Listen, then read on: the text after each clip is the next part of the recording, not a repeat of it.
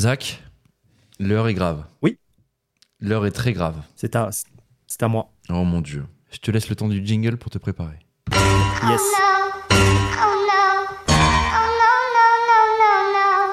Quel est le thème de ta chronique? Écoutez, euh, avant de vous donner le thème de ma chronique, je vais vous poser une question. Ah, Culture G, ah, quel est le- quel est l'oiseau qui pond ses œufs, non pas dans son nid, mais dans le nid d'un autre oiseau le corbeau. Allez, vous avez 10 secondes. Non. Euh, Le rouge-gorge C'est deux syllabes pareilles. Le coucou. Le coucou, bien sûr. Allez bravo. là Oh, Ah, bien waouh. joué. Culture du Capozo, c'est fou. Le coucou qui a donné son nom au cuckolding. C'était le quiz ou quoi le cuckolding Ah, le cuckolding. Ah Oh, ok. D'accord. Yes Je te laisse, euh, Alors, vas-y, je te laisse euh, continuer. Définir le cuckolding, c'est une pratique sexuelle qui vise à se taper quelqu'un d'autre devant son partenaire passif, voire à l'humilier. À ne pas confondre, du coup, avec notre sujet du jour, que j'ai nommé le candolisme. Ok. Connaissez-vous le candolisme? Non. Non. Le candolisme, donc, c'est une pratique sexuelle et même une orientation sexuelle dans laquelle une personne ressent une excitation sexuelle en exposant ou partageant son conjoint à une ou plusieurs personnes. Pas de démarche humiliante, c'est un homme ou une femme ou autre individu non binaire qui partage consciemment et sciemment son ou sa partenaire avec un kidam. J'ai connu moi l'existence de cette pratique grâce à mon pote Mathieu, à qui je dédicace cette chronique, Oh, yes. Et qui au détour d'un repas m'a initié à cette théorie du coup, et non pas à la pratique, donc je précise que je ne suis pas candoliste. Mais quel formidable monde ai-je alors euh, découvert à cette occasion? Et oui, il existe un monde parallèle à la traditionnelle et séculaire euh, destinée affective des couples, donc celle de 90% des couples modernes qui suit les étapes suivantes en général. On part du désir ardent, ensuite formalisation d'un couple, ensuite exclusivité, ensuite routine, puis petite mort sexuelle suivie de trois bifurcations possibles. Donc adultère ponctuel ou adultère cumulé, sans conséquence sur le couple. Deuxième bifurcation, adultère passionnel qui fait recommencer à l'étape 1 du coup avec quelqu'un d'autre. Ou troisième bifurcation, pas d'adultère, et peut-être même sursaut de désir, ou alors assomption totale de la mort sexuelle avec inscription du couple à un cours de poterie ou de salsa. Alors attention au cours de salsa qui du coup peut faire redémarrer votre femme à l'étape 1 mais pas avec vous, avec le prof de salsa. Donc il existe, il existe une sorte de dark web de la sexualité, un espace-temps à, part entière, où les gens ont réinventé leur manière de vivre le couple, en toute discrétion, avec l'objectif atteint ou pas, de ne jamais voir baisser l'intensité de leur vie intime. L'échangisme, polyamour, le candolisme, et notre sujet du jour, euh, sont d'autant de pratiques conjurant l'habituation inévitable de l'autre. Car de la même façon que si on mangeait de la tarte aux pommes tous les jours, on en voudrait de moins en moins et on commencerait à sacrément lorgner la tarte aux pêches.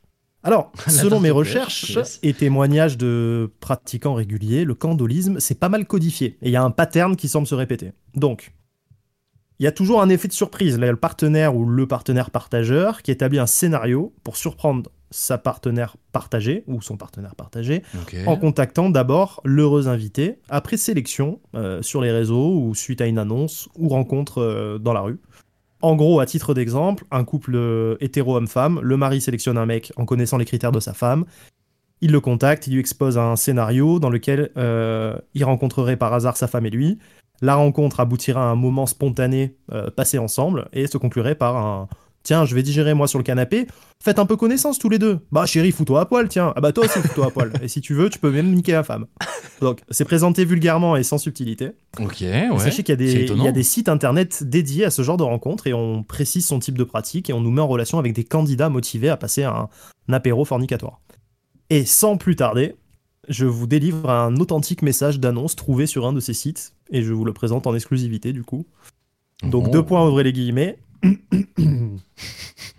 Salut, je recherche un homme musclé BGBM, donc beau gosse bien monté. Hein.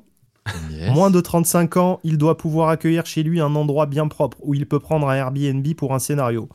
Je vais faire semblant de m'être trompé en Airbnb au lieu de prendre un logement entier, j'ai pris une chambre chez un particulier sans m'en rendre compte. Et là, tu sors de la douche nue, tu passes devant notre chambre avec ton engin, et, en ce mo- et à ce moment, je t'appelle et je te dis viens voir. Je fais Waouh.